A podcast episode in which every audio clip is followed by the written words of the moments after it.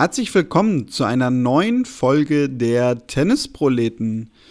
Eine weitere Woche ist rum. Es wird ja fleißig gereist nochmal auf der Tour. Die Challenger Tour ist in vielen verschiedenen Kontinenten unterwegs. Die Damen, die sind größtenteils gerade auf dem amerikanischen Kontinent nochmal, die Herren größtenteils in Europa. Wir haben in Hamburg diese Woche sogar ein Challenger-Turnier kombiniert mit einem ITF-Turnier der Damen. Da werden wir sogar heute auch ein bisschen was zu sagen, denn dann waren wir vor Ort. Und mit dabei ist natürlich auch Tobi. Hallo Tobi. Hi Daniel. Ja, und die größte News der Woche ist vielleicht die, dass wir eine neue Podcast-Software ausprobieren. Also ihr kriegt davon eigentlich gar nichts mit. Es sei denn, ihr hört einen Unterschied vielleicht so von der Audioqualität oder so. Also insofern, wenn ihr uns Feedback geben wollt dazu, äh, gerne, ob euch was aufgefallen ist, ob es besser ist oder schlechter ist als vorher. Nicht vom Inhalt, da sind wir wie immer eher unterhalb der Netzkante. Aber ähm, genau, das ist für Daniel und mich fast das Spannendste diese Woche. Ähm, denn du hast es schon gesagt, ansonsten, ja, es ist zwar irgendwie viel los, wir haben aber die letzten zwei, drei Wochen schon mal anklingen gelassen, dass wir beide es im Moment auch gerade mal so ein bisschen genießen, die Zügel mal ein bisschen lockerer zu lassen beim Tennis, äh, beim Tennissport, oder? Ja, richtig. Also bringt auch natürlich irgendwie die private Situation mit sich. Ne? Hat oh, ja. gesagt, ne? so beruflich viel zu tun etc. Aber ja, genau. Also es ist vielleicht gerade ein bisschen weniger Tennis, was das Schauen angeht. Wobei kann ich ja nicht mal behaupten, denn ich war gestern ja sogar äh, am Live-Tennis schauen, dazu gleich noch ein bisschen was. Aber man kriegt es ja schon irgendwie mit. Und da gibt es, finde ich, aber jetzt gerade auch so in der Zeit, ja, gar nicht so die großen News, sondern ich finde, es sind jetzt auch in der Woche wieder, das hat mir eigentlich auch so in den letzten Tagen schon davor, so kleinere Nachrichten, die einen dann auch hier und da durchaus mal freuen. Ähm, mögen es Bienennester sein, die in Guadalajara die Matches verzögern oder vielleicht auch, worüber ich mich zum Beispiel ein bisschen gefreut hat, habe, weil wir ja doch immer mal wieder ganz gerne auf sie schauen. Genie Bouchard hat mal wieder auf Tausender-Ebene ein Match gewonnen. Oh ja, stimmt. Auch das natürlich finde ich dann so eine News, ja, die man mitkriegt, weil das Match habe ich nicht gesehen, muss ich dazu sagen aber wo man sich durchaus dann auch drüber freut. Ähm, ja, das mit den Bienen, das war, glaube ich, ein Thema äh, heute Morgen, was höchstwahrscheinlich, kann ich mir vorstellen, auf den Plattformen die meisten Klickzahlen bekommt. Das ist denn ja meistens so. Ich weiß nicht, Tobi, ob du das mitbekommen hast. Da ist über Nacht äh, auf dem Schiedsrichterstuhl, da ist so eine kleine Überdachtung, äh, ein Bienennest entstanden. Und ja, da musste dann erstmal der berühmte Kammerjäger kommen und für Ordnung sorgen. Habe ich so auch noch nie gehört. Nee, noch nie gehört. Und ich könnte mir vorstellen, dass das in äh, Mexiko vielleicht etwas rabiater abgelaufen ist, als es inzwischen in Deutschland ablaufen würde. Denn wir wissen ja alle, dass Bienen unter extremsten, zu Recht unter extremsten Naturschutz stehen. Ähm, nein, habe ich so noch nicht, noch nicht erlebt, noch nicht äh, gehört und auch noch nicht gesehen. Ja, es sind die kleinen Stories am Rande in dieser ähm, ja, Übergangszeit. Ansonsten gehen wir, du hast es schon gesagt, mit, mit äh, Riesenschritten ebenso auf die größeren Jahresendturniere zu, wobei, wie gesagt, das äh, Damenturnier in Mexiko ja gerade auch ein Tausender ist, aber ähm, wie gesagt, Paris-Bercy steht vor der Tür, das letzte Tausender bei den Herren. Vorne dran natürlich Basel und Wien als, als sehr traditionelle 500er Vor Vorbereitungsturniere darauf, aber auch typisch für diese Jahreszeit. Es hagelt Absagen nach und nach ähm, für eben dieses letzte Tausender-Turnier in Paris. Heute habe ich gelesen, Nick Kyrgios hat abgesagt. Äh, man ist ja immer automatisch erstmal gemeldet. Also das heißt, heißt ja nichts, wenn es immer heißt, ja, aber der Sohn so hat gemeldet. Also der Alexander Zverev steht da auch drauf. Wenn man äh, ähm, äh, also in den Top 20, Top 30, wie auch immer ist, dann ist man auf jeden Fall erstmal automatisch auf der Nennliste. Ähm, aber Kyrgios hat rausgezogen und damit ist ja wohl dann auch anzunehmen, dass er nicht wie ursprünglich auch mal angedacht in Basel aufschlagen sorgen wird. Ähm, ich denke, der eine oder andere prominente Name wird sicherlich äh, da noch folgen. Das sehen wir eigentlich jedes Jahr wieder. Äh, auch ein Rafa Nadal steht noch auf der Meldeliste. Ich wage mal zu bezweifeln, ob er da wirklich antritt in Paris äh, oder ob er sich nicht eher um seinen Nachwuchs kümmert im Moment und dann vielleicht, wenn überhaupt, noch mal bei den ATP Finals in Turin aufschlägt. Ja, das ist so ein bisschen so das Grundrauschen. Nichtsdestotrotz gibt es natürlich jede Menge gutes Tennis und zwar in jeglicher Fasson. Äh, man kann so altes, gut abgehangenes Herrentennis sehen zwischen Stan Wawrinka und Richard Gasquet, die sich am Montag äh, in alter Manier gebettelt haben. Man kann äh, natürlich auch wieder die jungen Wilden verfolgen, die ähm, weiter das natürlich nutzen, ja, um, um ihren Weg zu machen. Oder eben das, äh, wie man doch inzwischen sagen kann, ja, gelungene, aber zumindest ja positiv stetig weiter voranschreitende Comeback von Dominik Thiem. Wir hatten dieser Wochen mal drüber gesprochen. Und das ist, äh, das ist gut zu sehen. Ich bin inzwischen ganz zuversichtlich, dass wir ihn, wenn er jetzt unverletzt bleibt, äh, in Australien dann in guter Form wiedersehen werden. Richtig, das stimmt.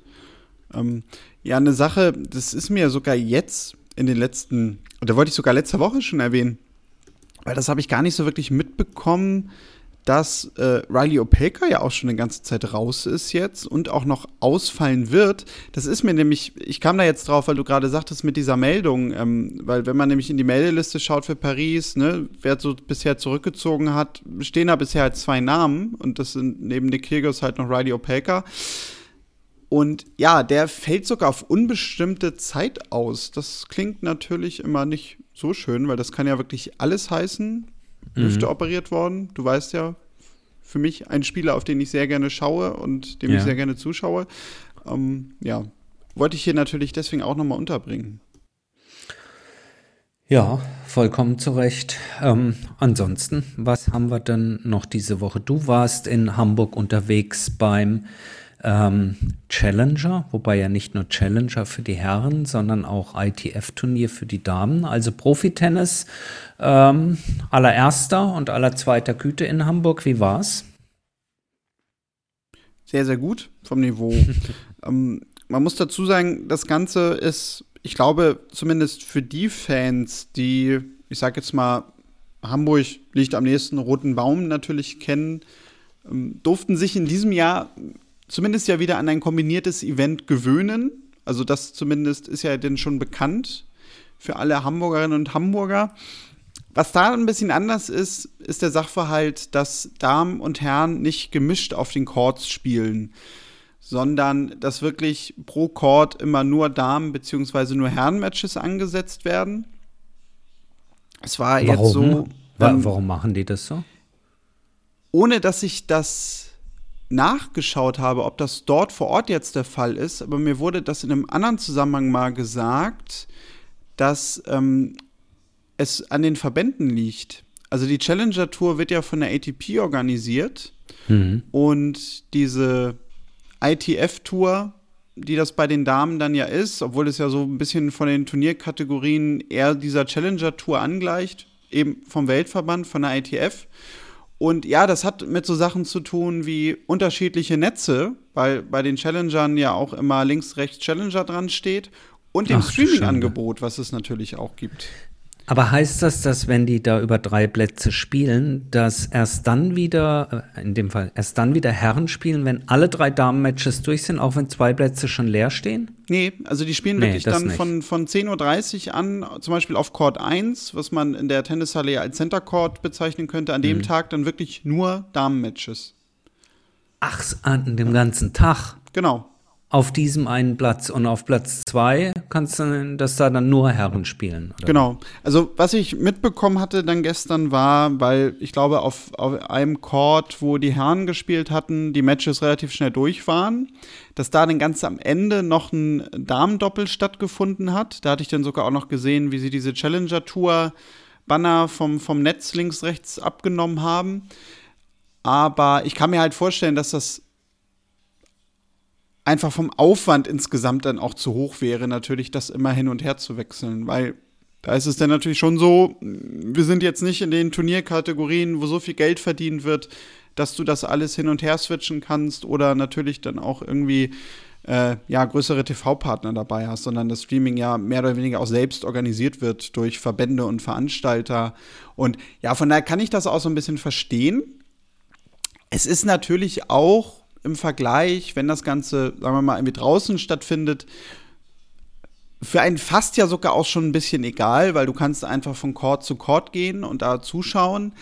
Was in so einer Tennishalle natürlich der Unterschied ist, du hast, wie gesagt, einerseits in der, ich nenne sie jetzt mal die Haupthalle, diese drei Courts, wo gespielt wird. Es gibt dann noch einen vierten Court nebenan, wo auch gespielt wurde. Und du kannst da natürlich dich nicht einfach an jeden Court daneben stellen und zuschauen, sondern es ist dann so, es gibt eine Tribüne ganz am Ende der Halle, das kann man dann so ein bisschen als Center Court ansehen. Und dahinter musst du dann entweder das vordere Match für dich ausblenden und auf die hinteren Courts schauen, wenn du da, so wie gestern in dem Fall, dann halt ein Match der Herren irgendwie intensiver verfolgen möchtest. Oder gehst halt hoch ins Restaurant und hast von da halt noch eine ganz gute Draufsicht. Nur das kann man sich natürlich auch denken, dass die Plätze sind natürlich beliebt dann im Fenster, weil da natürlich viele einfach die Gelegenheit nutzen. Das Ganze ist dadurch natürlich anders. Klar, auch durch Halle ein anderes Flair. Man hat natürlich auch nicht irgendwie riesige Zonen, Auslaufzonen, wo irgendwie viele Stände und so dastehen. Von daher würde ich so sagen, also wenn man, glaube ich, kein Problem damit hat, in Anführungszeichen, dass man jetzt äh, Match XY sieht, sondern sich einfach so ein bisschen berieseln lassen will, ist das super. Auch an den ersten Tagen, weil dann kannst du dich da gut auf die Tribüne setzen. Auch gestern kann ich gleich noch ein bisschen was zu sagen. Zwei sehr gute Damen-Matches komplett gesehen. Aber unsere beiden Freunde können wir ja sagen, äh, Hendrik Jebens und Fabian Fallert haben dann noch Doppel gespielt da hatte ich dann natürlich auch den Elan, Elan, so schnell wie möglich und so nah wie möglich dabei zu sein. Ja, und da war es dann so, dass ich das Spiel an der Scheibe gesehen habe, wo du nicht viel hörst, wo du natürlich eine andere Akustik um dich herum hast. Das ist dann natürlich schon was anderes, aber da kannst du natürlich niemandem auch den Vorwurf machen, weil das ist dann einfach so die Begebenheit da vor Ort. Ja, ja, gut, okay, das verstehe ich natürlich. Das ist ähm, hm, bisschen gewöhnungsbedürftig, oder? Ja, wobei, also du, du warst ja auch selber schon da zum Challenger, soweit ich weiß. Ja. Ähm, und ja, ich weiß nicht, also ist, ist deine, deine, deine Einschätzung da ähnlich? Gut, damals war das, glaube ich, kein kombiniertes Event und die haben, glaube ich, auch nur auf zwei, zwei Plätzen gespielt. Dadurch ist das wahrscheinlich auch noch mal ein bisschen entzerrter natürlich einfach. Ja, das schon das schon. Aber klar, man kann das natürlich schwerlich vergleichen jetzt mit, mit größeren Turnieren, wo man Zugang und freie Sicht auf alle Plätze hat, äh, was das Flair angeht und so. Also das ist schon, äh, da muss man schon Abstriche machen. Fairerweise muss man aber natürlich auch wiederum sagen, ähm, ja, äh, es sind ja deutlich kleinere Budgets und man kann da jetzt nicht großartig prassen und äh, 40 verschiedene Zusatztribünen und Sitzplätze irgendwie basteln. Ähm, es bleibt, finde ich, wenn bei euch in der Nähe sowas stattfindet, nach wie vor eine sehr, sehr gute Möglichkeit für relativ kleines Geld äh, sehr, sehr gutes Tennis zu sehen. Das ohne Frage. Aber es, äh, ja, ja, äh, schon ein bisschen was für hartgesottenere. Kann man so, kann man so nennen, genau. Also wenn man natürlich auf irgendwie gemütlich äh, im Zelt sitzen und noch ein Prosecco schlabbern steht und das mit Tennis verbindet, was ja auch sehr, sehr schön ist, klar, dann ist das natürlich vielleicht nicht so das für diejenigen. Aber trotzdem immer der Hinweis, Tennis top, Qualität top. Und was bei dem Turnier natürlich auch der Vorteil ist, gerade bei den Damen, unheimlich viele deutsche Spielerinnen, unheimlich mhm. viele junge deutsche Spielerinnen. Und Tobi, deswegen hat sich das alleine schon gelohnt, da vorbeizuschauen. Denn ich habe zwei Spielerinnen gesehen, ja, wo ich durchaus sagen kann, da werden wir, glaube ich, in den nächsten Jahren mehr von hören.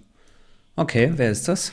Das ist einmal Ella Luise Seidel, die mhm. ja auch bei den US Open schon auf sich hat aufmerksam machen. Da hat sie im Doppelfinale gestanden bei der Juniorinnenkonkurrenz. konkurrenz Okay. Ähm, wie ich finde, ein unheimlich, würde ich schon sagen, herausstechender Aufschlag. Also ich finde, was, was bei dem Aufschlag auffällig war, ist, dass der eine unheimliche Geschwindigkeit hat, mhm. sehr, sehr hart ist. Ähm, vielleicht liegt es auch natürlich daran, immer noch so ein bisschen verstärkt, es wird in der Halle dort auf Hartplatz gespielt. Und dass sie aus meiner Sicht, ah, wie soll ich das beschreiben, ein sehr, sehr körperbetontes Tennis spielt. Mhm. Also, wie ich finde, sie ist auch ja, ich sagte es gerade, noch, noch relativ jung. Sie ist ja auch noch in diesem ähm, Porsche Talentteam, 17 Jahre alt. Und für eine Teenagerin, also aus meiner Sicht schon eine Fitness an den Tag legt, ja, wo so ein bisschen mein Eindruck war, also auch nicht nur bei ihr, sondern auch so bei anderen Spielerinnen, dass vielleicht sogar auch gerade bei den Spielerinnen, die jetzt noch so nachkommen, gerade so dieser, dieser Bereich Fitness, Körperlichkeit im Spiel noch eine größere Rolle spielt, wodurch sich vielleicht auch mal, klar, jetzt ganz, ganz steile These, aber das Darmtennis auch in den nächsten Jahren noch mal verändern wird und vielleicht sogar auch gerade so Komponenten wie Aufschlag, wo man ja immer gesagt hat, ne, naja, die Damen, die schlagen nicht so schnell auf, da ist der Ausschlag, denn viele haben immer gesagt, weniger wert, weil es ja weniger freie Punkte gibt. Vielleicht wird sich das dadurch sogar auch ein bisschen verändern. Das war gestern so ein, so ein Gedanke, den ich gerade bei ihrem Match hatte. Okay, okay, gut, klingt gut. Und ja, dann, ich weiß nicht, ob du ihren Namen kennst, Julia Stusek Gehört schon mal. Genau, ging mir auch so. 14 Jahre alt, hat eine Wildcard bekommen für die Quali, sich da relativ deutlich durchgespielt. Ich glaube, in der Quali nur insgesamt drei Spiele abgegeben. Hat gespielt gegen Arina Vasilescu. 6-2, 6-0 gewonnen. Das Ganze klingt sehr, sehr deutlich und genauso war es auch. Ja, und dazu muss man sagen, sie ist halt erst 14 Jahre alt. Also wirklich noch mhm. sehr, sehr oh, jung, eigentlich ja. weit, weit weg davon, dass sie auf dem Niveau Matches gewinnen muss, gewinnen soll. Und ja, da war halt wirklich das Beeindruckende, dass sie ihre Gegnerin, die elf Jahre älter ist, ich glaube in der Weltrangliste so irgendwie 550, 600 steht, natürlich schon viel Erfahrung einfach hat, wirklich mit einer Ruhe, einer Gelassenheit und einer Sicherheit weggespielt hat, wo man ja fast schon echt sich so ein bisschen dann in der Euphorie natürlich bremsen muss, wenn du dabei bedenkst, dass die 14 Jahre alt ist. Weil wenn man eine Schwäche bei ihr ausmachen konnte, würde ich sagen, ja, Aufschlag, vor allem der zweite Aufschlag, einige Doppelfehler, zweiter Aufschlag, noch wenig Geschwindigkeit. Aber auch das hat sie das fand ich sehr beeindruckend, überhaupt nicht aus der Fassung gebracht. Ich glaube, sie hatte einmal so eine Phase, das ist Doppelfehler und dann kam der erste Aufschlag auch wieder nicht und dann hat sie aber den zweiten Aufschlag wirklich nur auf Sicherheit reingespielt Mhm. Aber sich dann halt sofort mit dem nächsten Schlag wieder ja, in diesen Ballwechsel gebracht, sodass sie den bestimmt hat. Das war sehr beeindruckend. Und man merkte auch, dass ihre Gegnerin da teilweise sehr mit Selbstzweifeln einfach äh, zu tun hatte. Nicht, weil sie so schlecht war, sondern weil Julia ihr auch einfach keine Chance ließ. Okay. Und ja, das hat mich sehr, sehr beeindruckt. Ähm, ich kann dir schon sagen, die beiden haben sogar heute gegeneinander gespielt dann auch. Ähm, da hat Ella Seidel dann in drei Sätzen gewonnen, aber Julia Stusek hat den ersten Satz da auch gewonnen, 6 zu 2. Mhm. Dieses typische Modell dann auch, was du ja gerne hast bei so 14, 15, 16-Jährigen, die zum ersten Mal irgendwie auf diesem Niveau spielen. Ne? Erster Satz ganz unbekümmert, deutlich gewonnen und dann komplett hm. eingebrochen.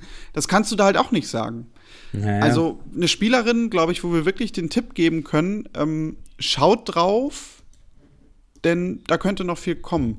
Sie hat in diesem Jahr auch die, ich weiß gar nicht, ob das offiziell ist oder ob das die, äh, ja, äh, nur inoffizielle äh, U14-Weltmeisterschaft auch gewonnen. Ähm, die hat so einen französischen Namen, da könntest du mir weiterhelfen. Das äh, spreche ich lieber nicht aus.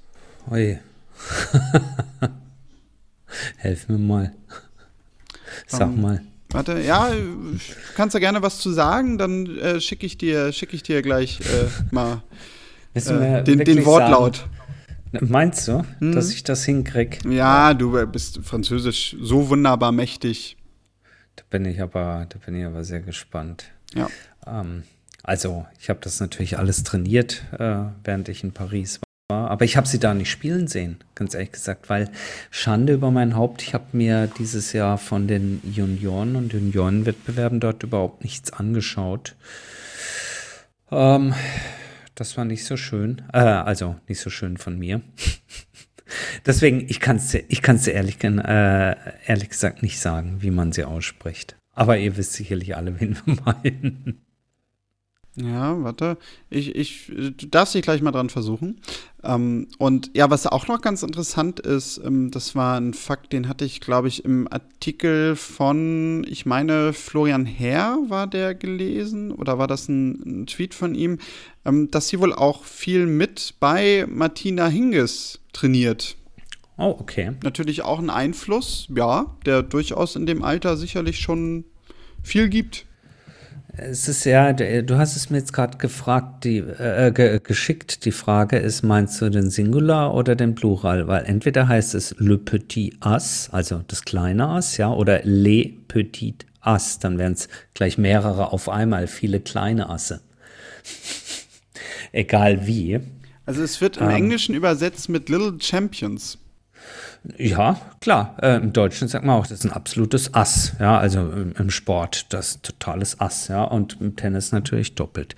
Genau. Super. Und ja, ja. es ist quasi so die, die, die äh, Weltmeisterschaft der 12- bis 14-Jährigen. Ähm, ja. Ich habe da sogar auch mal ein äh, bisschen. Also, die, ja, dann ist, dann ist es Plural les petit, also die kleinen Asse die da gegeneinander antreten. Das, mhm. das ist, sowas können nur die Franzosen. Das ist eine schöne, schöne Begrifflichkeit. Ja, guck. Die kleinen gut, Asse. Gut, dass ich ja. dir das zugeschoben habe. Ja, ähm, dafür hat es sich doch gelohnt, das Warten. Ich habe da mal nämlich so ein bisschen auch in die Siegerlisten äh, geguckt. Ähm, das ist sehr interessant, denn wenn man mal so schaut, wer das gewonnen hat, äh, zuletzt die beiden Frovirtova-Schwestern, Ah, okay. Aber auch eine Marta Kostiuk hat da gewonnen, ähm, eine Bianca Andriescu, Cici Bellis, Jelena Ostapenko, Julia Putintseva. Also viele Namen, die durchaus danach, Kim Kleisters auch 97, viele Namen, die dann ja relativ weit nach vorne gekommen sind in der Weltrangliste. Und selbst auch Martina Hingis hat das Turnier sogar zweimal gewonnen, nämlich 91 und 92. Und ja, auch wenn man bei den Herren guckt, viele Namen dabei. Also auf jeden Fall scheint dieses Turnier ein großes Sprungbrett zu sein. Dann werden wir das hier sicherlich genauer verfolgen, die nächsten 20 Jahre. Richtig. Bis dahin ja. haben wir noch ein bisschen was zu tun. Ähm, was gibt es sonst noch die Woche? Noch irgendwas Aufsehenerregendes? Nee, ich, also ich fand wirklich, dass es von den News her eine sehr, sehr ruhige Woche gewesen ist. Ähm, was ich noch sehr, sehr schön fand, war der Sachverhalt, ich hatte es ja, glaube ich, vor zwei Wochen schon gesagt, weil wir irgendwie drauf gekommen sind mit den Transylvania Open in Rumänien, mhm. wo ja. wir meinten, schade, dass es da kein Dracula gibt. Die hatten einen Dracula als Maskottchen. Ich ja, weiß nicht, ob passt, du das gesehen ja. hast. Nee, gesehen nicht, aber gelesen irgendwo, denn äh, das ist in Klutsch, das Turnier, richtig? Genau, ja. Ähm, das passt natürlich sehr, sehr gut. Nee, ich habe es nicht gesehen. Äh, wie gesagt, komme ich im Moment relativ wenig zum äh, visuellen Vergnügen mit dem Thema Tennis. Ähm, auf der Audiospur treffe ich mich ganz gern mit dir. Ich versuche auch zu lesen, was zu lesen ist. Habe mir aber jetzt äh, ja, vorgenommen, wieder etwas mehr einzusteigen, zumindest mal äh, das eine oder andere attraktive Match zu verfolgen. Heute Abend äh, läuft hier ein bisschen in Antwerpen Oje Aliasim, der hat ja auch einen ganz guten Lauf im Moment, den werde ich mir jetzt heute Abend mal noch ein bisschen reinziehen. Und dann zum Wochenende vielleicht mal ähm, das ein oder andere Halbfinale oder Finale bei den ja durchaus äh, gut besetzten Turnieren in Stockholm, in Antwerpen, in Neapel gibt es Tennis äh, der Herren beim 250er Turnier. Und wie gesagt in, äh, in Mexiko das, das große Damenturnier, was ähm, zumindest so, wie ich es bisher lesen kann, mit tollen tollen Spielen aufwartet. Eins ist mir da aber aufgefallen, äh, wo man nochmal zum Thema eben ja Zuschauer und auf Turniere gehen äh, angeht, bei dem äh, von dir vorhin erwähnten äh, Spiel von Genie Bouchard beziehungsweise ich muss sagen beim Zweitrundenmatch gegen Ostapenko. Immerhin also ein, äh, ein Zugpferd mit Gini Bouchard, was ja dort eine Wildcard erhalten hat und mit Ostapenko, äh, die an zwölf gesetzte ehemalige Grand Slam-Siegerin von Paris. Also da waren weniger Zuschauer als bei einem Fußballspiel äh, der Landesliga Hamburg, wo ich letztes Wochenende mal zugeschaut habe. Und ähm, das hat mir mal wieder die Verhältnismäßigkeiten aufgezeigt zwischen Attraktivität von Tennis und vor allen Dingen der Zugkraft von Tennis, von Live-Tennis ähm, versus eben dieses ähm, äh, übermächtigen Fußballs. Finde ich immer wieder erschreckend, hält mich aber nicht davon ab, Tennis zu schauen und insofern kann ich nur hoffen, äh, dass, das, dass das Potenzial, was da ist, noch stärker ausgenutzt wird in der Zukunft. Ja, ähm, ein Thema, wo ich das Gefühl habe, dass wir eventuell demnächst Gäste haben, mit denen wir das intensiver besprechen. Oh ja, aber da dann sowieso ein Thema. Ja, ja, sowieso ein Thema, was uns nie loslässt. Irgendwie. Richtig, aber ja. trotzdem, ich, ich glaube, wir werden demnächst Gäste haben, die ganz gut zu diesem Thema passen. Das glaube ich auch. Wir arbeiten dran, ganz hart. Ähm, ich glaube, für heute soll es in der Kürze mal gewesen sein. Wir hören uns äh, nächste Woche wieder, würde ich sagen. Und ähm, ansonsten, wie gesagt, äh, gerne Kommentare von euch, Feedback äh, an uns, kontakt at tennisproleten.de de oder eben über die sozialen Medien, Twitter, Instagram und so. Äh, jederzeit gerne. Ansonsten danken wir euch fürs Zuhören und wir können euch äh, versprechen, boah, bald gibt es weniger Versprecher, dafür wieder mehr Inhalt. Ja? Richtig, wir arbeiten dran, wie du so schön gesagt hast. Bis genau. dann, macht's gut und tschüss. Bis dann, ciao.